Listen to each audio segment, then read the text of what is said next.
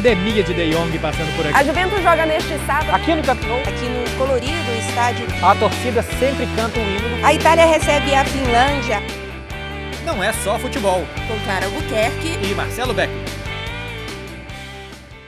Senhoras e senhores, respeitável público, eu aposto que vocês estavam com saudades. A gente também tava. Tá começando Não é só futebol, já perdemos as contas, não faço ideia de onde que a gente parou. Mas cá estamos, Clara. Ainda lembra de mim? Eu lembro. Muito bom dia, boa tarde, boa noite, boa madrugada. Diria que esse é o 47, porém sem nenhuma convicção. Então, se não for o 47, é o 46, o 48, o 49, enfim. Vocês eh, descubram aí. Eh, lembro de você, sim, Marcelo Beckler. Com certeza, muita gente estava aguardando esse novo episódio. Muita gente cobrando nas redes sociais. Na verdade, cobraram de início, depois diminuíram um pouquinho. Esqueceram, né? Que é isso que acontece no mundo. Mas, quando eu contei que a gente ia gravar um novo episódio, um monte de gente mandou mensagem.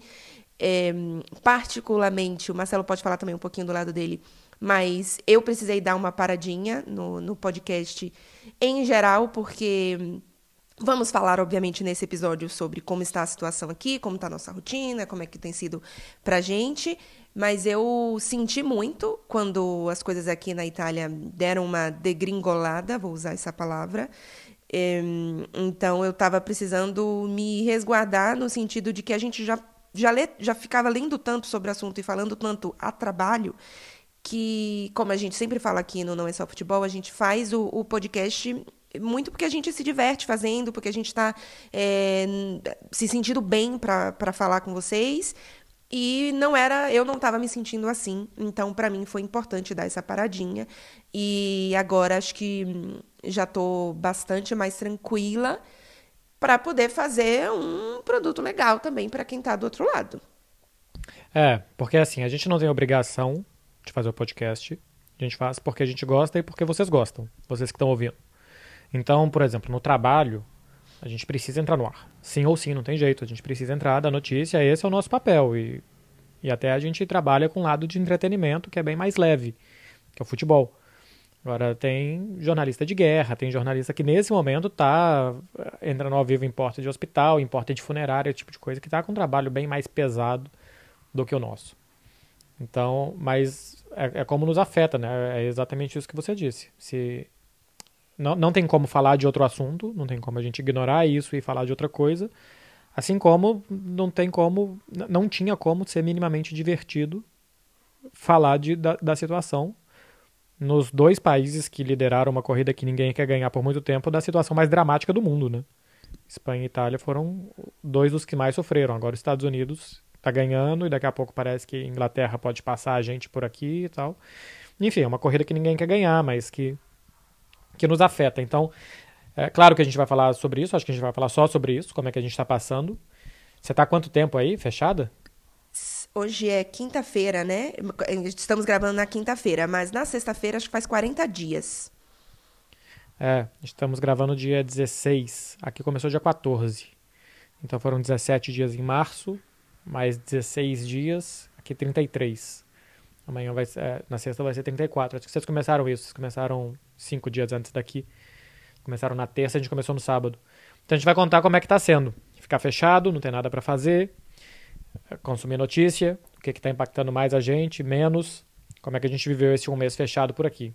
Quer começar? Quer ir pro, pra algum lado? Que, quero começar com uma pergunta para os dois. É, Qual foi a última vez que a gente saiu de casa antes de começar o confinamento, e, sem contar mercado? E aí a gente já vai falar da parte da, do mercado.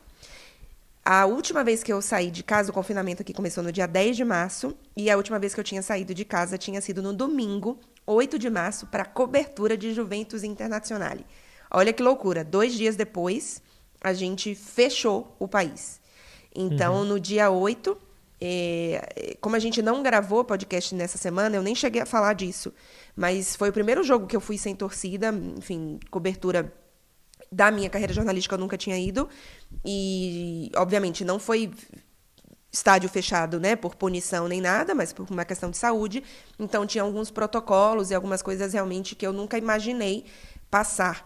Então, antes da gente entrar no estádio, né, as, apenas jornalistas e as pessoas que trabalhavam, obviamente, além dos jogadores, foram autorizados a entrar. Antes de entrar, a gente não só tinha que assinar um termo, mas dizendo que a gente não passou pelas cidades que tinha ali no momento, era um, o foco maior aqui. É, atestando né, que a gente não estava com sintomas e, além disso, a gente estava sendo testado a temperatura, assim como já estava sendo testado em alguns aeroportos. Mas foi assim para entrar no estádio, foi um, um, uma cobertura bem estranha, porque um estádio vazio para o maior clássico, enfim, da Itália, Juventus Internacional, jogo importante porque é os dois brigando por título, né, além da Lazio. Então foi a última vez que eu saí de casa. Na segunda, eu trabalhei de casa, porque a gente faz MFM, que é o programa do, do YouTube do Esporte Interativo de casa, e, enfim, não tinha outra coisa para fazer fora de casa. Na terça-feira, tudo fechou. Então essa foi a última vez que eu saí de casa antes do confinamento. E você, Marcelo? Eu saí horas antes. Aqui horas antes? 14, horas antes. Que fechou dia 14, sábado. É, na sexta-feira eu fui na academia, fui jantar com um casal de amigos, no restaurante, fora de casa, porque sabia que ia fechar e parecia tudo muito tranquilo. É, eu fui um dos que ignorou o, o, vírus e até depois que já tinha declarado pandemia, eu ainda, assim, hoje a gente já sabe o quanto que é grave, quanto a gente tá morrendo e tal, mas eu ainda penso assim, daqui a pouco vai abrir, daqui a pouco vai melhorar e tal. Eu já tô cada vez pensando menos nisso de que daqui a pouco vai abrir, de que daqui a pouco vai melhorar. Eu já tô me convencendo que vai realmente demorar muito tempo, que talvez as coisas só voltem ao normal depois que tiver vacina, que todo mundo tiver vacinado. Isso vai demorar um ano e meio, talvez. É, mas no dia anterior eu, eu sabia que ia fechar, por exemplo, que a academia já não abriria no dia seguinte, porque eles já estavam em Madrid, estava uma situação muito mais crítica que, que aqui em Barcelona. Então as coisas já estavam fechando em Madrid, então sabia que ia fechar no dia seguinte. Fui na academia, fui jantar e Bom, e depois fechou tudo. E eu acho que eu nem precisava fazer muitas compras. Acho que o supermercado tinha feito alguns dias antes, então estava mais ou menos ok e tal. Talvez tenha ido comprar uma outra coisa no mercado no primeiro dia e depois passei quase uma semana sem ir. Mas. Mas eu tive isso no início. Eu, eu achava que não seria grave como é. É eu lembro que eu fui para Nápoles fazer o Nápoles-Barcelona quando mais ou menos chegou na Itália, né? Que foi no carnaval chegou na Lombardia, chegou no norte, eu fui para Nápoles, que era no sul e tal. Uhum. E eu lembro que, que a Rádio Gaúcha me ligou para fazer uma entrada sobre isso, porque, sei lá, tinham 40 mortos na Itália, alguma coisa assim. E eu lembro que eu falei, não, aqui em Nápoles a maior preocupação de hoje é se o Messi vai jogar bem ou não. Porque eles são muito fanáticos pelo Nápoles, se o Messi jogar bem, o Nápoles tá ferrado. Então, não parecia que era o que é. O estádio tinha 60 mil pessoas, 25 de fevereiro, 60 mil pessoas, um estádio. Uhum ninguém de máscara, as ruas de Nápoles estavam lotadas. Quando eu voltei para Barcelona no dia 26, eu acho, tinha registrado o primeiro caso na Catalunha, as televisões todas na frente do hospital aqui que fica dois quarteirões da minha casa, o Hospital Clinic, que era o primeiro hospital, que era o hospital que dizia que estava totalmente preparado para isso. Tiveram que abrir o hospital de campanha. Então, esse é o hospital que vamos tratar os pacientes de coronavírus na Catalunha. Rapidamente tiveram que colocar todos os hospitais, força-tarefa e tal, etc. Porque ninguém imaginou que, que seria o que é, o que está sendo. É, eu e, não... por exemplo, aqui o confinamento vai até 26. E por algum tempo eu achava dia 26 vai abrir. Agora eu duvido que vai abrir dia 26. Vai levar até dia 10 ou 11 de maio. É, eu, eu não esperava que fosse chegar nesse nível também. É, até porque, assim, eu, eu demorei a entender a questão da, do vírus como um problema para a saúde, para o sistema de saúde. Porque hum, o que a gente viu na China, por mais que a gente lesse todas as notícias, é um país muito distante da gente. Então, é, a gente não conhece o sistema de saúde da China, é, a gente sabe que não é um país muito aberto para divulgação de notícias, esse tipo de coisa. Então, por mais que lá tenha sido muito, muito, muito, muito sério, é, é era difícil fazer, é, assim, uma relação com isso. Então, por exemplo, eu, desde que começou isso no meu Twitter, é, eu, eu falava muito, né, gente, não é para pânico, não é para pânico. E eu continuo criticando o pânico. É, porque algumas pessoas, né, depois elas falaram, ai, claro, mas você disse que não era. Não é para pânico, porque o pânico é quando você deixa de, de pensar nas coisas racionais. Então você vai fazer compras é, que não precisa, e aí vai ter gente que vai ficar sem. É você parar de, de conferir se as notícias são verdade. Então, esse pânico, eu continuo criticando, eu continuo achando que não é para pânico. Mas a situação sempre foi séria, isso eu sempre é, deixei claro. Mas, por exemplo, eu demorei a, a entender o quanto que isso afetaria o país é, nesse sentido do sistema de saúde e aí, obviamente, de toda a economia até o ponto que estamos hoje, que estamos é, praticamente tudo parado, né? Com exceção da, das, das atividades essenciais. Então, é, eu não achei que fosse chegar a esse ponto. E eu já passei por várias fases. Eu já passei por essa fase inicial, quando aqui começou é, a fechar. E aqui foi diferente, acho que principalmente de Barcelona, porque aqui foi aos poucos. Porque, por exemplo, na semana anterior aqui, que fechou, é, eu fui na academia e na academia, por exemplo, a gente já não podia fazer é, algum aparelho do lado de outra pessoa. Os aparelhos estavam intercalados, né? Um aparelho funcionava, o outro do, uhum. do meio não. Então já tinha algumas coisas assim. Já não tinha muita gente usando máscara, mas a gente já via que já tinha algum cuidado a mais. Então foi um pouco, foi, não foi tão drástico quanto Barcelona. Mas eu passei pela fase inicial de assim muito abatimento mesmo, assim, eu era aquela que lia ah, os, os, números de morte crescendo e que chorava e que sentia. Eu, eu realmente me abalei assim no início. Tive uma, uma dificuldade primeiro para parar de ler notícias o tempo inteiro, de me preservar um pouco. Depois passei pela fase um pouco mais de, de otimismo, digamos assim, vai tem que melhorar, vai melhorar. E hoje eu estou numa fase de aceitação de que eu não, eu não estou pensando. Não, por exemplo, aqui o, o confinamento está oficial até o dia 3, e a gente deve ter algumas reaberturas no dia 4, mas para mim provavelmente não vai mudar nada, porque eu continuo podendo trabalhar de casa, eu não faço uma atividade, como jornalismo até é uma atividade essencial, mas no momento o meu jornalismo é esportivo, é de casa, eu não preciso, né, enfim, trabalhar, sair de casa, viajar. Então, para mim, não vai, provavelmente não vai mudar nada a partir do dia 4. Não, mas assim, é, é isso. Você não vai poder, assim que abrir, ir numa praça tomar um café. Isso. Mas talvez eu possa ir no parque fazer caminhada. Pode ser que sim, uhum. pode ser que não. Mas assim, a minha vida não vai mudar. Mas, por exemplo, a gente vai começar a reabrir algumas coisas de economia para que o mundo, enfim, o mundo, o país comece a, a, a retomada, né? A fase 2, que é o que se projeta acontecer na Itália a partir do dia 4 de maio é a convivência com o vírus. Então, o vírus vai continuar existindo, não vai, não vai ter resolvido.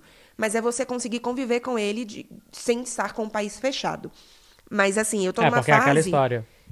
Só, só não, tá... não, deixa eu só intercalar, porque acho que ah. você tá falando uns seis minutos. Não, é que eu quero falar uma frase. Ah. Eu não estou pensando nem desesperada que não vai abrir nada, mas eu também não estou pensando super positivo de que vai abrir tudo. É, e, e não vai.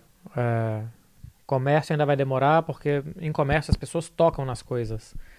Então, não, não dá, porque se tocar uma coisa e está contaminado e depois do outro tocar, vai contaminar. Então, comércio vai demorar muito. Bar, restaurante, que é o que a gente. Como a gente já trabalha de casa, o que a gente mais aproveita é bar, restaurante. É, esse tipo de coisa já era.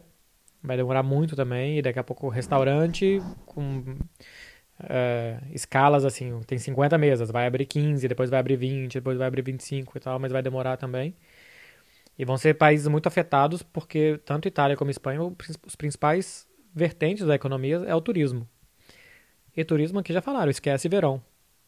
Abrir fronteira, por exemplo, da Ásia e dos Estados Unidos, que é onde vêm os turistas que mais gastam, muito provavelmente não vai dar para julho e para agosto. E, por exemplo, se, se eu quero ir para Itália, se você quer vir para Barcelona, isso também ainda deve demorar muito a ter voos de um país para o outro e tal, porque como é que a Itália que está tentando ali lidar com os delas vai conseguir chegar a gente da Espanha que você não sabe de onde que está vindo? E esse tal de, de passaporte verde e tal, alguns países são a favor, outros são contra, enfim. Para chegar minimamente ao normal, vai vai demorar muito ainda. É... Você estava falando, mas eu me perdi porque emendou muita coisa. Eu não lembro mais o que, que era o que eu, que eu ia emendar com algum gancho do, do seu relato, talvez do início. De supermercado, talvez? Não. não. Enfim, toca aí, porque eu não lembro. É, não, então, eu acho que vale a pena a gente falar um pouquinho como é que tem sido esses dias, porque eu falei muito do, assim, do que eu estava sentindo, enfim, de, das fases que eu passei. Mas a gente não falou muito de como tem sido a nossa rotina, o que, é que a gente tem feito, enfim, acho que vale a pena falar um pouquinho sobre isso. É, eu, eu percebi que para aguentar, para quem não sabe assim, eu moro num apartamento de 50, 60 metros quadrados, sozinho, é, e só entra luz do dia pela janela da sala. Então, a cozinha não entra luz, o quarto não entra luz, o corredor não entra luz, onde eu como não entra luz e tal. Então eu basicamente estou morando na sala de casa há quase 40 dias e vou pro quarto dormir. É, e bate sol do, duas horas por dia só também. Então, além de tudo, fico pouco, tem pouco tempo de sol e tal. Então eu percebi que eu preciso criar dinâmicas positivas para aguentar isso tudo. E, e acaba que a dinâmica positiva, a gente, eu percebi que, pelo menos eu, sempre funciono com eu preciso ganhar coisas. Então, no, no dia a dia, dá para fazer muitas coisas, porque o meu prêmio é ir na academia, ir jantar onde eu quiser, ir ver meus amigos, ir andar de bicicleta, não sei o que, então mais ou menos a rotina que vocês já conheceram a gente falando aqui. Como eu tô privado disso tudo, eu comecei a ver que eu não poderia comer o que eu quero todos os dias, beber o que eu quero todos os dias, ir dormir e acordar a hora que eu quero todos os dias, porque depois de um tempo isso entra na normalidade, e quando entra na normalidade deixa de ser um prêmio e você deixa de ficar feliz, deixa de ter a sensação de felicidade. Se eu posso todos os dias pedir sushi ou pizza, depois de um de 10 dias, aquilo já não vai me fazer mais feliz, eu vou precisar de outra coisa para me fazer feliz. Então eu estou tentando levar uma vida regrada, e aí uma, duas vezes por semana eu abro as sessões porque aí eu espero muito aquele dia e aquele dia é muito feliz. Então para mim está funcionando desse jeito. Hora de dormir, hora de acordar. Não precisa ser tão cedo, porque a gente já falou que trabalha para o Brasil, muitas horas na frente e tal. Hora de dormir, de acordar, comer saudável, tomar bastante líquido. E aí no final de semana aí eu bebo um negócio, aí eu como o que eu quero e tal. Mas se não for assim, eu, eu percebi que eu não ia conseguir funcionar de maneira saudável. É, eu funciono de forma bastante diferente. Eu não sou o oposto no sentido de, é, por exemplo, eu não estou comendo loucamente, até porque quando, quanto mais ansiosa eu estou ou, ou mais incomodada com algo, como menos. Então, não é o meu caso. Mas eu, eu não estou, eu não funciono recompensas, digamos assim. Então, eu, de segunda a sexta eu tenho mantido até, assim, alimentação saudável, porque, enfim, era mais ou menos o que eu já fazia. Mas, assim, eu estou acordando na hora que eu quero, basicamente, todos os dias. Eu não estou é, me privando, por exemplo. Eu sempre tomei uma taça de vinho, pelo menos quatro vezes por semana. É o, é o, normal. Então, não vou me privar de tomar minha taça de vinho, porque, assim, aquilo me faz feliz e me faz feliz há 40 dias. E me fazia feliz há três anos, digamos. Então, eu, eu funciono um pouquinho diferente. Eu estou mantendo os meus prazeres, digamos assim, porque eu, enfim, encaro a, o meu, o a minha lógica funciona de forma diferente. A única coisa que eu incluí nesses dias, assim, de alguma forma como uma mudança talvez maior foi a questão do exercício dentro de casa. Porque vocês sabem que eu odeio exercício, acho a academia um porre. Tava fazendo, enfim, né, para não me não, não me afundar no sedentarismo, porque já passei dos meus 30, ah, bastante. É, mas coloquei um balé no. Tentei fazer duas vezes por semana. Na, na, primeira semana fiz duas vezes, na outra só fiz uma. Hoje, essa semana também só fiz uma. Mas ainda assim, é, de alguma forma, é, é algo positivo para eu não perder algo que eu tinha conquistado antes de tudo fechar, que era ter voltado a me exercitar, ainda que a academia fosse um porre. E o balé é mais legal, mas obviamente dentro de casa é absolutamente limitador, né? Mesmo eu conseguindo fazer. Mas é, tem, tem me ajudado. Você tem feito também os exercícios em casa, porque eu acho que o exercício físico, inclusive, é mais importante para você do que para mim, né? É, eu, sempre gostei. É, e acho que ajuda a sentir o corpo cansado, a dormir melhor e tal. É, e senão eu fico sentado no sofá, então tem, sei lá, eu faço 40 minutos por dia aqui, arrasto os móveis da sala para abrir um espaço no meio da sala, porque é o único lugar que tem também. E eu consigo fazer 40 minutos por dia que eu fico sem, sem olhar celular, sem ver notícias, sem que eu mais ou menos dou uma desconectada. E, e, eu consigo cansar o corpo, porque eu sempre gostei muito da sensação de cansar o corpo fazendo exercício. E antes era basicamente a minha válvula de escape, né? Porque quando a gente não estava em jogo ou em treino, a gente já trabalhava de casa. Então eu ia na academia todo dia exatamente para ser a hora que eu, que eu saía, que eu via gente, que eu tinha um ambiente diferente da minha casa no meu, no meu cotidiano. Agora, como precisa ser de casa, a gente não é liberado aqui para fazer exercício nem na rua, como em alguns países. Então, como precisa ser de casa, é, é minha válvula de escape. Eu normalmente não faço um dia por semana só para dar um descanso, é, mas eu vou variando. São treinos bem curtinhos, intensos, Aí tem um dia que eu faço um que, sei lá, eu vejo num aplicativo e coloco, aí o outro uns que eu já sabia. Agora eu comprei um elástico que vai chegar esses dias aí para fazer também umas coisas diferentes e tal. Pra ir variando e não ficando chato, porque depois de um tempo também, até a música que você coloca, se é sempre a mesma, vai ficando meio, meio monótono. É, e agora outra coisa que você falou, é, que eu acho que faz um pouco de diferença. Um pouco não, faz, acho que faz bastante diferença. Eu, eu moro num apartamento que é uma, um apartamento grande, até porque eu divido o apartamento com, com uma amiga. E a gente tem sol dos dois lados da casa, né? O, o, o, amanhecer é no meu quarto. Então, por exemplo, quando eu quero acordar um pouquinho mais cedo, é, um pouquinho mais cedo é meio-dia, viu, gente? eu deixo um pouquinho da, da cortina mais aberta, não, não fecho o blackout todo e bate sol. Bate sol no meu quarto pela manhã. E a partir de tarde bate sol num balcão que a gente tem no, no fundo da casa. A vista é zero bonita, porque é um, o fundo dos apartamentos de todo mundo. Então, Quando você fala balcão, em português você quer dizer Varanda. terraça. Ah, te... Varanda, que terraça é em castelhano ainda. Ah, tá. Então, mas, é que terraço... Sacada. É, sacada, exato. É que ela é pro fundo da, da casa de todo mundo, então, assim, 80% é roupa estendida e, enfim, coisa feia. Mas no nosso, na no nossa sacadinha, a gente, enfim, colocou uma, uma mesinha com cadeiras. Eu estou fazendo. Ah, esse negócio de fazer coisas novas, que, que eu acho legal a gente falar. Eu estou me aventurando na, na jardinagem.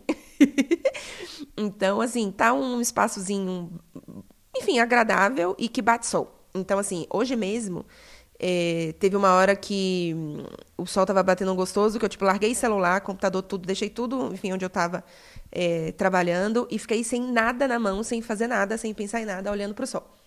E do lado de fora, né? Porque, enfim, é uma varanda. Então, acho que isso faz, faz bastante diferença, né?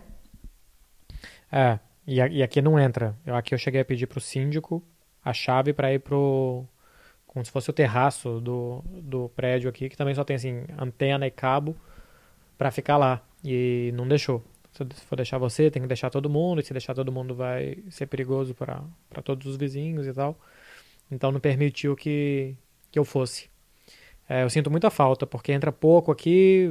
Como eu, eu, moro no primeiro andar, então os prédios da, da rua tampam a entrada da luz aqui no meu, no meu apartamento. Entra realmente muito pouco. Então eu sinto bastante falta. E, aqui bate da, do meio-dia a 1h20 da tarde. Nossa. É, é a hora que bate o sol. Então eu, eu venho, coloco, coloco um café. Uma outra coisa que eu estou fazendo que está ocupando meu tempo é que agora eu estou fazendo jornalismo também na Itatiaia. Hum. Então, com notícias do dia a dia, de como é que está a Europa, como é que está a Espanha e tal, não sei o quê. Então isso me ocupa bastante tempo. Eu, eu trabalho uma habilidade que eu não, que eu não trabalhava, né? Porque com esporte a gente já já domina e já, já é mais fácil, mais automático. Então estou tendo que trabalhar outras coisas para entrar no ar mais ou menos nesse horário. Então é o meu banho de sol, basicamente como um presidiário mesmo. Uma hora e meia de banho de sol. E ainda a, a arquitetura da janela ainda tapa muito o sol que entra. Mas é o contato que eu tenho com o sol. Faz muita diferença. Nunca tinha notado que fazia tanta diferença assim. Eu sempre, algum, depois de algum, eu moro nesse apartamento há quase quatro anos. Depois de algum tempo eu comecei a pensar, hum, entra pouca luz. Nunca liguei. Até a quarentena agora. É, imagino. É, deixa eu falar, tem, eu quero falar de duas coisas. Eu quero falar de coisas novas que a gente está tentando fazer, mas antes da gente entrar nisso, porque você já tocou no ponto e, e assim, boa parte da nossa audiência gosta muito quando assim do jornalismo em si, né? A gente tem, enfim, muitos estudantes de eh, jornalismo e jornalistas que assistem a gente na mente. É, conta um pouquinho mais de como tem sido isso, de você, porque você está fazendo jornalismo hard, né? Jornalismo cidade, como a gente chama, né? De, enfim, notícias de do que está acontecendo não só em Barcelona, Espanha, mas, mas no mundo em geral por conta da, da pandemia. Eu não me imagino fazendo. Eu não sei se eu conseguiria porque, enfim, não, não escolheria isso, talvez fosse de alguma forma obrigada. Mas queria que você falasse um pouquinho de como tem sido isso. Não, é, é bem legal, porque realmente eu trabalho outros pontos que há muito tempo eu não trabalhava. Agora, a Rádio Itatiaia, por exemplo, é uma rádio muito popular em Belo Horizonte, em Minas Gerais. Então eu sei que quem escuta o Jornal Itatiaia eh, vai desde quem é empresário até quem é motorista de ônibus, trocador, a dona de casa, ao cara indo para o escritório de manhã. Então, basicamente toda a população. Então eu sei que eu falar coisas muito específicas aqui da Espanha é desinteressante para eles, porque não se aplica nada à realidade do Brasil. E eu, eu não falo sobre qualquer coisa da Espanha, eu falo sobre o coronavírus aqui na Europa. Então eu sempre tento achar notícias que linkem com a realidade brasileira para as pessoas imaginarem como que em outros lugares do mundo estão lidando com esse problema que é global. Então, por exemplo, outro dia aqui o governo deu fez uma série de, de medidas para ajudar o trabalhador vulnerável, aquele que está ficando sem emprego, empregada doméstica, pessoal que está de construção civil que estava ficando sem, sem, sem ter o que fazer e tal, e estava ficando sem renda. Então o governo fez uma série de medidas para ajudar. E aí você tem que mais ou menos estudar como que funciona o pagamento empregada doméstica, se é diária, se é carteira assinada, como é que se é informal, se não é e tal. Então passei, sei lá, duas horas de uma manhã minha estudando como é que funcionava o sistema da empregada doméstica na Espanha. Que eu moro aqui há cinco anos, mas eu, eu tenho uma moça que vem limpar uma vez por mês. Então nunca soube como funcionava o sistema das empregadas domésticas aqui. E aí você vai e aprende isso. Aí outro dia era o aplicativo de celular que a Europa quer desenvolver, Google e Apple, para que se você chega perto de alguém que já teve coronavírus, ele te avisa para você ir fazer um exame também. Enfim, aí você vai desde estudar sobre as empregadas domésticas da Espanha até como que é o aplicativo que a União Europeia quer desenvolver é, para ajudar a notificar sobre o coronavírus. Então é interessante, porque cada dia é diferente. É, eu não preciso ficar e nem quero ficar tanto contando corpos, número de vítimas, esse tipo de coisa e tal. Mais ou menos eu mostro a tendência da, das curvas, onde é que está mais avançado, por quê, onde é que está mais atrasado e por quê e tal. Mas é, é bem interessante mesmo e desafiador conseguir levar para um público tão diverso, um público de rádio popular no Brasil, uma realidade aqui da, da Europa. Muito bem. É, eu, eu acho que eu teria bastante dificuldade. É, mas, é, quer dizer, não sei se é dificuldade. Eu, eu, eu, já falei aqui algumas vezes, né? Eu não amo tanto jornalismo em si. Eu gosto mais de do jornalismo porque é futebol, mas eu trabalhei, eu acho que eu acho não. Eu trabalharia com futebol sem ser jornalismo e eu não trabalharia assim para sempre, né? Ou digamos um num cargo com jornalismo se não fosse futebol. Não sei que fosse uma coisa de necessidade. Não, mas né, eu, eu, completamente. Eu, eu também. Eu tô no jornalismo é, né? por causa de futebol. Mas numa dessas, assim, como realmente a gente consome muito sobre o coronavírus, como eu acho que é importante passar muita coisa daqui também uhum. que acontece para as pessoas lá se conscientizarem e tal. E tanto eu faço entradinhas curtas, assim, com um boletim de 3, 4 minutos no jornal, como tem, tem sei lá, programa de debate que, que eles me chamam para participar. E, e, aí, sei lá, contar a realidade aqui, como é que é a ida no supermercado. É, aqui na minha janela eu já vi muita coisa acontecendo. Já vi uma blitz que paravam todas as pessoas na rua para conferir o que, o que elas estavam fazendo, porque não é permitido sair de casa. É, já vi levar uma vizinha, para uma ambulância e saiu uma maca com uma vizinha não sabia se estava viva ou não, estava assim, com uma coberta, uma manta térmica em cima dela. Já vi dois caras sendo multados por estarem na rua. Então eu, eu, conto também o dia a dia, não só a informação jornalística e objetiva, mas também o dia a dia de como é que a gente está vivendo isso aqui e a minha experiência pessoal. Uhum. É... Ah, então, antes da gente falar desses negócios de coisas novas, é... lá no início, né, eu falei a última vez que a, gente sa... que a gente saiu de casa antes de tudo começar, mas então, desde que tudo começou, tudo começou, desde que tudo foi fechado, com exceção das atividades essenciais, eu fui no, eu saí de casa apenas para ir no mercado. Se eu não estou enganada agora, são quatro vezes, três vezes, enfim, uma vez por semana. Normalmente eu vou aos, aos sábados no, no supermercado. É, além disso, acho que eu saí uma vez só para jogar o lixo fora, e aí, enfim, tem que andar, tem que dar, sei lá, 15 passos porque o lixo. Um pouquinho mais, porque o lixo reciclado, então tem que andar metade de um quarteirão, digamos assim, mas foi, foi é, apenas isso. E o mercado aqui, porque muita gente, principalmente no início, perguntava, né? Tá faltando coisa, tá faltando coisa. Hora nenhuma que eu fui no mercado estava faltando coisa essencial, então sal, farinha, massa, leite, ovo, enfim, carne, papel higiênico, na, nada disso faltou, hora nenhuma, no, todas as vezes que eu fui no mercado. A única coisa que faltou foi álcool, eh, mas que eu achei já na última vez. Então, assim, não teve nenhum problema em relação a isso. As três duas ou três, é, já fui quatro vezes. As duas primeiras vezes que eu fui não tinha nem fila. Nas últimas duas vezes que eu fui, aí sim, já tinha uma filinha na porta, então você, porque não pode entrar muita gente do lado de dentro, tem um controle de quantas pessoas a depender do tamanho do lugar. Então você espera um pouquinho, esperei ali, sei lá, 15 minutos ou menos. É, como tava sol, foi ótimo, porque, enfim, é parada na rua, mas é do lado de fora com o solzinho, então foi legal. E a única coisa que faltou, que eu quis comprar e que eu tive que ir em dois supermercados, foi biscoito champanhe. Porque... Isso é bom demais. Isso acontece, essa história é incrível. Isso é, isso é totalmente a Itália. Eu não vou falar que a Itália é escarrada porque não tá podendo. Nunca pôde escarrar nas é, pessoas. É, exato. Então, você não escarre nas pessoas, você que tá ouvindo, não escarre no seu amigo quando acabar a pandemia. Mas, gente, o que acontece? O tiramisu, que é aquela sobremesa com café, que é, é, é acho que é a sobremesa mais famosa italiana, né? É, acho, claro. que, acho não, sim. Tem um sorvete italiano, mas sorvete italiano não é sobremesa. Mas enfim, é o doce italiano mais, mais famoso, é o tiramisu. E ele é feito com biscoito de champanhe. Então, o que acontece, gente? Está todo mundo fazendo tiramisu em casa, inclusive eu.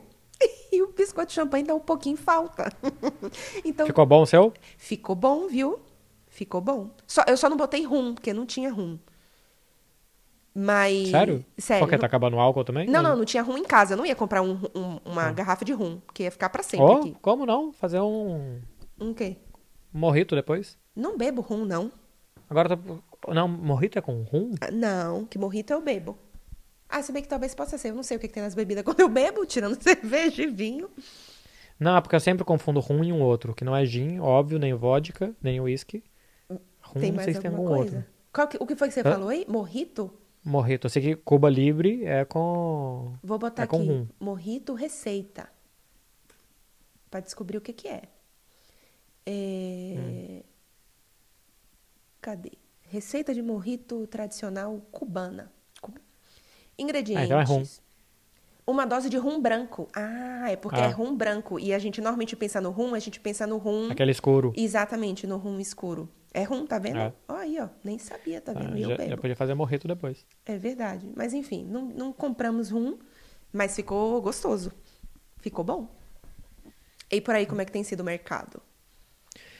É, então, tem uma coisa que é engraçado e ao mesmo tempo é triste, porque eu, eu sinceramente, eu sou um pouco insensível, eu não me choco com o número de mortos. Aqui já chegou a 950, são 500 por dia e tal. Porque eu, eu, não, eu não critico quem se choca, muito pelo contrário, o insensível sou eu. Mas assim, quando a curva foi subindo, eu falei, uma hora ela vai descer. Então eu não vou ficar triste porque está em 600, porque quando ela chegar a 1000 e descer para 600 de novo, eu acho que vai ser uma grande hipocrisia eu ficar feliz quando estiver em 600, só porque baixou. É simplesmente uma questão de ponto de vista, né? Uma hora está subindo e outra hora está descendo. Então uma hora você fica triste, outra fica feliz. Então, isso nem é, isso nem é assim, ah, eu não posso ficar triste porque é uma incoerência. Não, é porque eu realmente não sinto. Não, eu não consigo sentir tristeza sabendo que tem 500 pessoas morrendo de coronavírus aqui, porque eu não conheço essas pessoas. Se eu conhecesse uma por dia que morre, para mim era o suficiente para eu ficar devastado, mas eu não conheço. Então, para mim, são números muito tristes, é verdade, mas eu não, não me dá um aperto no coração nem nada. O que me dói é, por exemplo, imagens de Barcelona muito vazias. Drone passando, filmando, tirando foto da cidade completamente vazia, uma cidade muito alegre, muito viva, com muita cor e tal. E aí eu vejo que realmente tocou no coração da cidade. E isso me dói mais. Mas eu repito, o errado sou eu, eu tinha que ser mais sensível a esse tipo de coisa. E uma outra coisa é o tal do supermercado. Tem um supermercado literalmente atravessando a minha rua. Eu estou sentado aqui agora e eu consigo ver pela janela a grade laranja dele. É, e eu passei dois dias escutando bip, bip, bip. E eu achava que era o vizinho, que era o meu rádio que ficou ligado, o que, que era e tal até eu ver que eu consigo escutar o caixa do supermercado passando produto. De tão vazia que a rua tá, de tão sem nenhum som, nenhum barulho, sem nada. Como realmente está tudo sem vida. E aí isso me chocou bastante. Agora, ida no supermercado. No início teve a clássica falta de papel higiênico. É, inclusive, eu tinha. Quando começou e eu vi que estava faltando papel higiênico, eu vi que eu tinha um rolo e meio em casa. Eu falei, caramba, não faço ideia quanto tempo isso vai durar. sei, nunca contei papel higiênico, não sei quanto que acaba, quando que não acaba, não sabia. Aí no primeiro dia eu fui, não tinha no mercado, aí depois uns quatro dias eu fui no mercado, não tinha de novo, aí depois de uma semana não foi. Eu comecei a ficar preocupado, tipo, acabou aquela metade que tinha, entrou no último rolo, fiquei preocupado.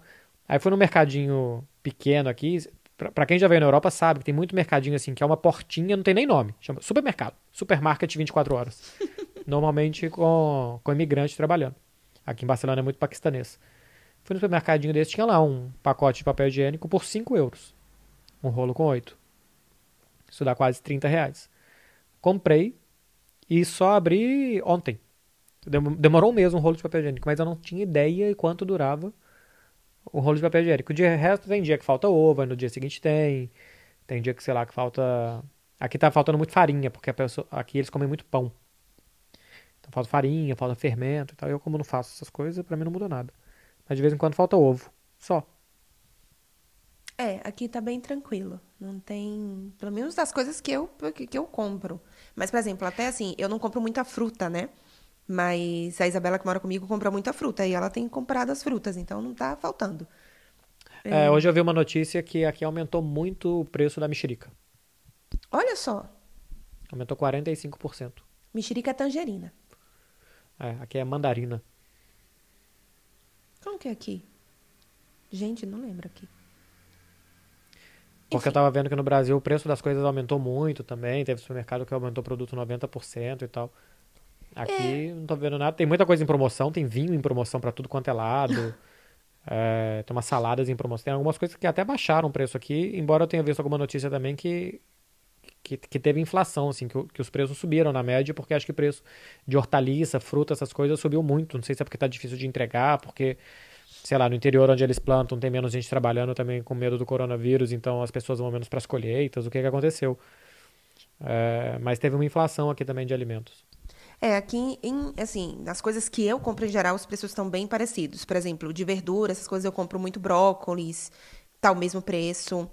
É, pimentão, enfim, as coisas que eu compro assim, então não, não notei uma grande, um grande aumento. É, então, eu, sabe o que eu queria falar? Porque a gente conversou disso outro dia. Barcelona é uma cidade que tem uma personalidade muito viva, muito colorida, né? Então, quando você tem um momento em que não tem ninguém nas ruas, em que não tem barulho, sabe? Que as pessoas não estão felizes na rua, você tira talvez o que seja mais característico da personalidade da cidade, né? Então é um choque muito grande. Turim não é uma cidade alegre. Turim, Turim não é uma cidade colorida.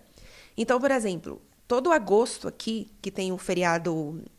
É o início das férias dele, que chama aqui Ferragosto, normalmente cai na semana anterior ao meu aniversário. Meu aniversário é 18 de agosto. Então, estende para assim, o auge das férias dele, deles aqui. E, gente, assim, não é que é férias e os, os estudantes viajam. Todo mundo viaja. Então, por uhum. exemplo, as pizzarias fecham os restaurantes fecham, os supermercados fecham. Não todos, mas supermercados é, pequenos fecham. Em Barcelona, fecham. a minha agência do banco fecha. É, um mês fechada, é. a agência do banco. Imagina. É. Então, assim, é um mês aqui super deserto. Porque, por exemplo, ok, as coisas em Barcelona fecham, mas Barcelona é uma cidade turística. Turim não é uma cidade turística. Então, assim, eu já vi Turim vazia. Eu já, eu já tive, assim, eu já andei procurando um lugar onde comer no meu aniversário em que eu passei, sei lá, vários quarteirões sem ver ninguém. Então, Turim é uma cidade que, em relação a isso, é, o baque é menor. Porque, assim, eu olho da minha janela, a rua tá vazia, mas eu já vi essa rua vazia assim, sem ser nessa situação. Então, eu acho que isso em Barcelona é algo muito é, perceptível nesse sentido, de ser a, talvez a, a característica mais forte da cidade, né? É, eu acho que choca um pouquinho todo mundo.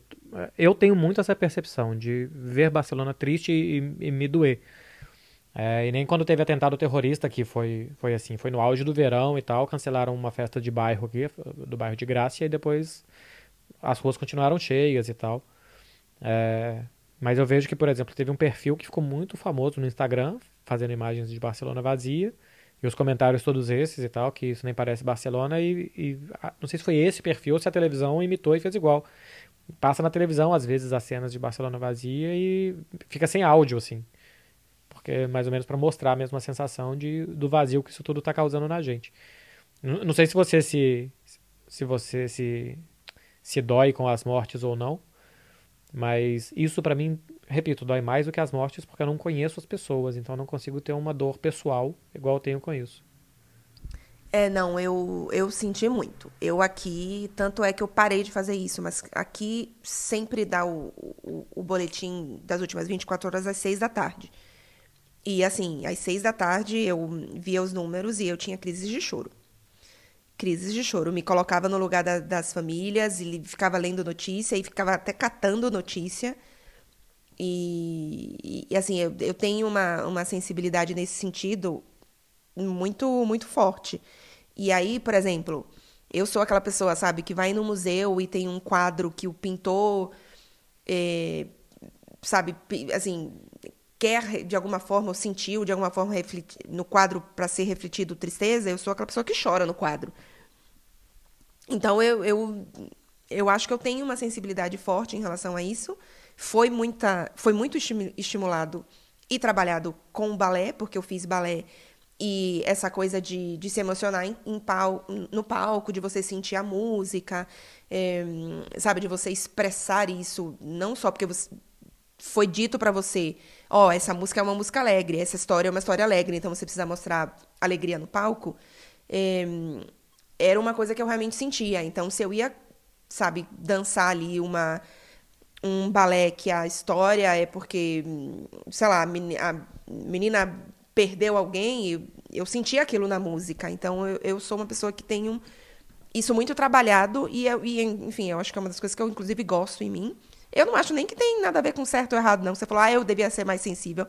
Eu não acho que é certo ou errado, não. Acho que é formas diferentes de, de sentir. Você sente outras coisas é, que eu não sinto. Mas as pessoas, as pessoas é, tendem a...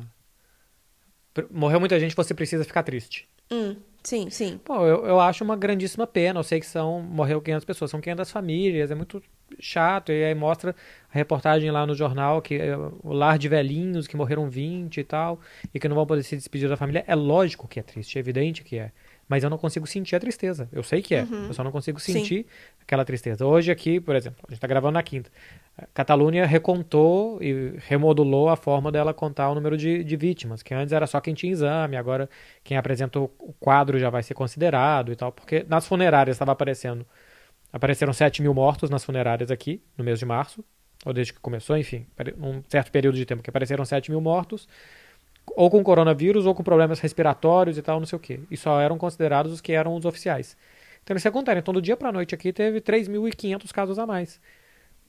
Pô, uhum. então como é que é? Antes você não precisava ficar tão triste, agora você precisa ficar mais triste? Porque morreram 3.500 pessoas a mais. E quanto de triste você precisa ficar quando morre mil e quanto de triste você precisa ficar quando morre 600? Eu, eu não consigo sentir. Então, eu entendo quem consegue e tal, mas para mim realmente não, não me toca. É, mas acho que é, eu entendo que tem talvez uma cobrança maior realmente de você falou que as pessoas meio que nossa morreu pessoas têm que estar triste, mas enfim eu, eu não, pelo menos não penso dessa forma. Eu acho que são for, coisas formas diferentes de, de sentir. O problema é se você falasse ah foda-se essas pessoas que morreram. Não é o caso. Você apenas não você sabe que é triste, você apenas não sente aqui, aquela tristeza. Acho que é, é verdade. É... Olha só, a gente já está quase chegando aqui a um bom tempo desse podcast.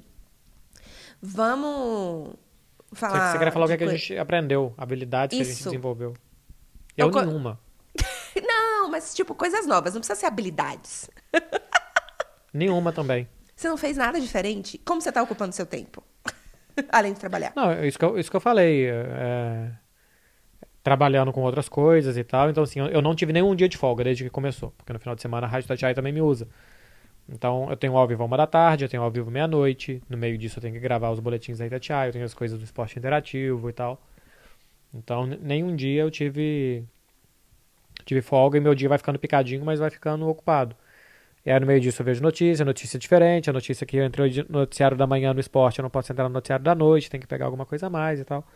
Então vai me ocupando mais ou menos com o trabalho e uma coisa que eu tô fazendo, por exemplo, que mais que eu já fazia habitualmente, mas agora eu tô fazendo mais, é limpar muito a casa.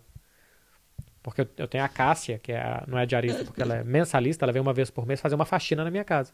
Então agora eu tô fazendo isso.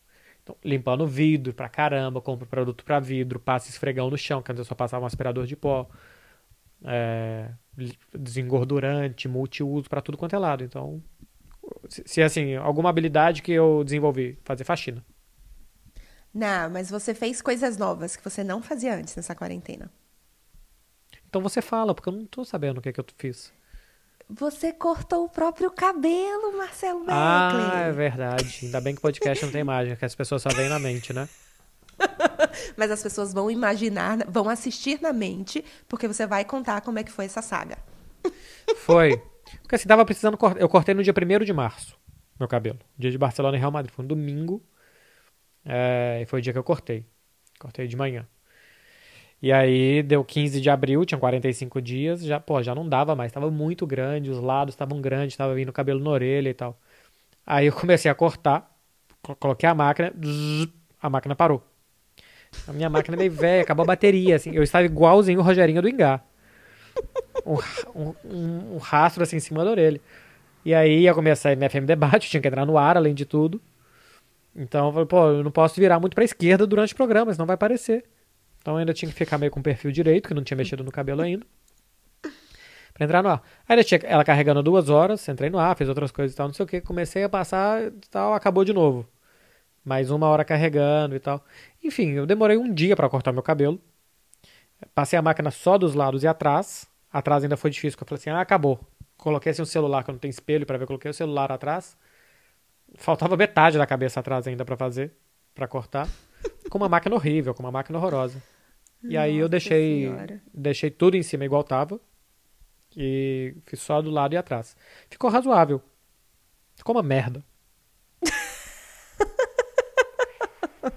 Foi até rápido aí a sua. É, mas assim, eu ainda participei de uma campanha. Tem uma campanha que chama Cut Covid.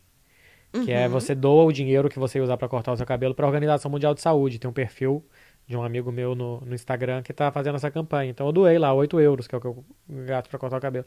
Gasto até menos, gasto 6. Doei 8 de dó de fazer uma doação de 6 euros. doei 8 euros.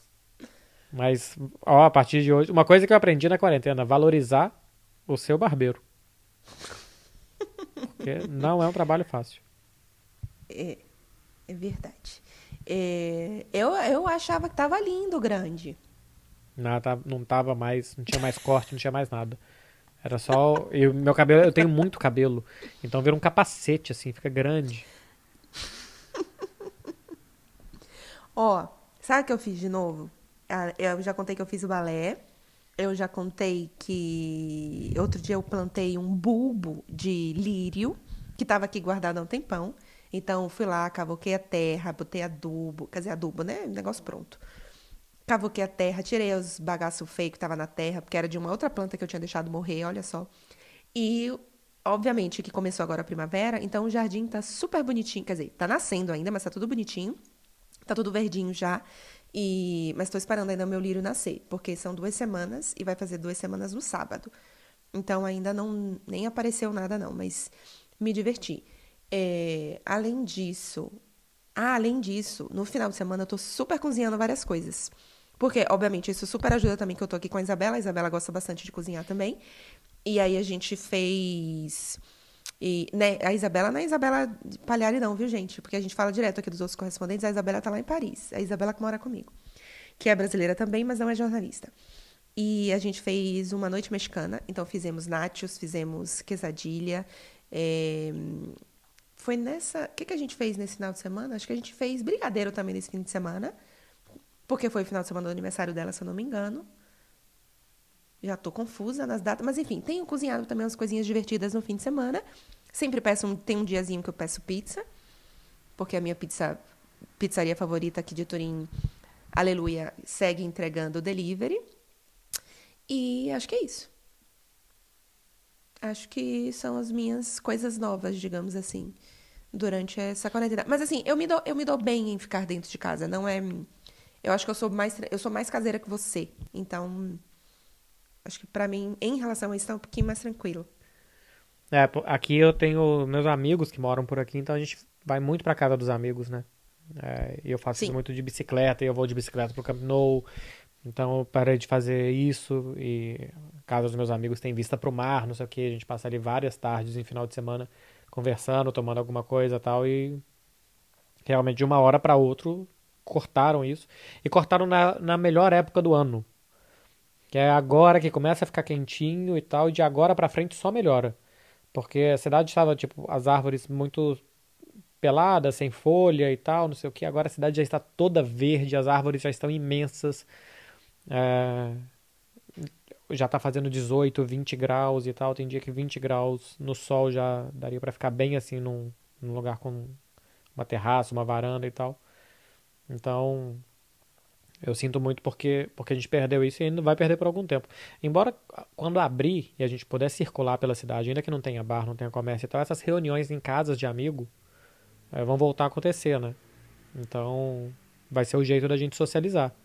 Para casa de amigo, compram alguma coisa para tomar, para comer e eu acho que vai ser o que vai ter. Mais do que isso, não vai ter. Estão falando que nem nas praias a gente vai poder. É, porque não tem como controlar a quantidade de pessoas. Na... Porque, por exemplo, num restaurante, eu acho que você tem. Você pode dizer, sei lá, só pode. Sabe, mesas com dois metros de distância, mesas com duas pessoas que morem na mesma casa, porque aí você não tá. Enfim, não sei. Mas, é, enfim, acho que é, é tudo muito incerto. A gente. Mas, assim, é, mas é fato de praia... que não vai ser igual. É, mas, mas o que eu penso assim, na praia, você coloca a sua toalha, você já tem meio que uma distância de segurança para outra pessoa. Né? Uma toalha, uma canga já ocupa ali um espaço, então não dá pra você ficar lado a lado, tipo um estádio de futebol. Ou num bar, por exemplo. Uai, no bar todo, todo sim. mundo se encosta e tal. Praia não, cheia? na praia. Você não fica não, a dois praia... metros da pessoa? Claro que fica. Se você Se tem um mínimo de educação, você fica. Vai em Copacabana Caramba, pra você ver. Uma, uma canga, um guarda-sol ou uma toalha de praia, um guarda-sol, você. Só se a pessoa colar em você, se tiver com um amigo, algum, alguém assim, mas. De, de, algum estranho, você sempre fica a dois metros de distância. Hum. Porra, se não é uma pessoa, sei lá, ela sai da água, não sei o que, ela te molha. Não tem isso. Não é assim. Hum. Eu acho que fica mais perto. Aí a pessoa passa e espirra. Pô, é claro, se uma pessoa espirrar em você. A criança vem em você esbarra. Não, aqui não tem isso. Não tem criança correndo. Que. Nunca esbarraram em mim aqui na praia e nunca espirraram em mim na praia. Mas já me molharam vez. na praia. Já criança aí já me molhou na praia. Uhum. Não, nem lembro. Mas enfim. Mas eu acho que não vai ser igual. Eu, concordo com você. Não acho que vai ser. É. Será um, um, um, novo momento, gente. Teremos que nos adaptar a isso. É... Ô, Marcelo Beckler. Uhum. Eu, tenho, eu tenho só um recadinho final. Você quer falar mais alguma coisa? Não, não quero. É, falamos tudo de como passamos um mês. Daqui a pouco a gente pode, nos próximos, indicar coisa que a gente viu, esse tipo de coisa que a gente já fez. Coisa que a gente gostou de ter visto, que não gostou e tal. Sim. A, a gente, pode deixar isso para os próximos. Isso, a gente vai ter que encontrar o que, fa... o que falar também. Porque vai é. ficar igualzinho, gente. Você é, me permite fazer uma publicidade? Ah, sim, por favor. Faz o seu merchan. Gente, não, mas então, mas é falando sério mesmo. Eu estou fazendo publicidade no Instagram. Vou trazer aqui para cá. Trazer aqui para cá é ótimo. Porque, enfim, acho que é legal. É a primeira publicidade que eu estou fazendo assim. E aí vocês podem me ajudar e também se ajudarem. É um clube de compras chamado Compra Certa, que você recebe um convite gratuito. Se você não tiver o convite, você tem que pagar. E através desse convite você tem acesso a vários descontos de marcas super legais, tipo Brastemp, Consul, Philips, etc. Então, tipo, para montar a casa é bem legal. Tem, tem também muito eletrônico. E você pode se cadastrar através do meu link no Instagram, nos meus destaques. Não vou me estender muito, mas nos meus destaques. Você vai lá e tem lá, compra certa. Aí você clica no destaque, tem mais explicações e através do link de lá você se cadastra. E aí, caso você tenha necessidade de fazer alguma compra lá, é bem legal, porque é direto de fábrica. Então tem várias ofertas. Então é bem é, legal. É, Sabe o que é bem legal? Hum. Que quando eu comecei a fazer, várias amigas minhas disseram: Nossa, eu já comprei lá e gostei. Tipo assim, eu fiquei feliz, porque significa que é uma coisa que as pessoas realmente usam. Não, e pelo que eu entendi, é como se fosse uma loja virtual. Isso. Tem lá as marcas e tal, que, que eles entregam. E a única diferença é que de vez em quando tem desconto, né? Isso. Na verdade, a maioria das coisas já está com desconto. Porque, como é direto da fábrica, uhum. eles não têm loja física, enfim. Então, a maioria das coisas já tem um desconto. Só que eles têm, enfim, outros benefícios. Por exemplo, você faz um programa de benefícios. Então, se você indica uma pessoa e a pessoa compra, você ganha desconto maior. E tem uma seção muito legal, que é uma seção outlet, que é uma seção que eles vendem produtos que tem, que tem alguma avariazinha, não de funcionamento, mas às vezes, tipo assim, uma geladeira que tem um amassadinho bem pequenininho e que não pode vender pelo preço cheio. E aí eles vendem, enfim, por um, com uma oferta super boa. Então, para algumas pessoas, e sinceramente, para mim não faria nenhuma diferença. É, ah, é uma máquina de café que tem um risco. É uma geladeira que tem, sabe, um dedinho É, eu- amassado. eu, já comprei uma televisão amassada. A televisão estava amassada? É, tipo, era uma televisão assim de tela plana, mas na frente dela tinha um amassadinho, que não era na, na tela, mas era nesse Ah, plástico que sim, fica na de borda. 4 centímetros assim do lado na borda. Uhum. E... Mas sei lá, comprei Casas Bahia. E tava metade do preço, por isso. É, exatamente, exatamente. Eles têm uma seção assim. Então, é, quando você precisa comprar alguma coisa, eu acho bem legal. E aí eles me convidaram para fazer essa publicidade, não só em si pelo clube, mas porque se vocês que acompanham o meu Instagram, que é Clara Albuquerque, na semana que vem a gente vai ter uma, uma campanha também legal. É a mesma campanha, na verdade, mas por conta do Dia das Mães e como a gente se mantém próxima uma da outra, mesmo nesses momentos, nesse momento, enfim, de pandemia. Eu já moro longe da minha mãe há muitos anos, mas eu vou contar um pouquinho pra vocês como que eu me mantenho próxima dela.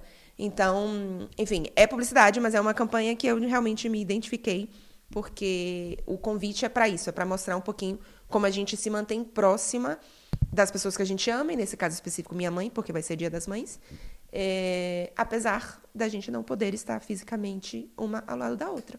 E é isso. Boa. Tá bom. Então tá bom. Fiz meu publi. Então tá, então vamos nessa. Semana que vem, muito provavelmente, tem mais. Obrigado pra vocês que esperaram. Espero que vocês entendam também essa pausa que a gente deu. Manda seus caranguejos aí, claro. Um beijo, um queijo, um caranguejo, gente. Tchau.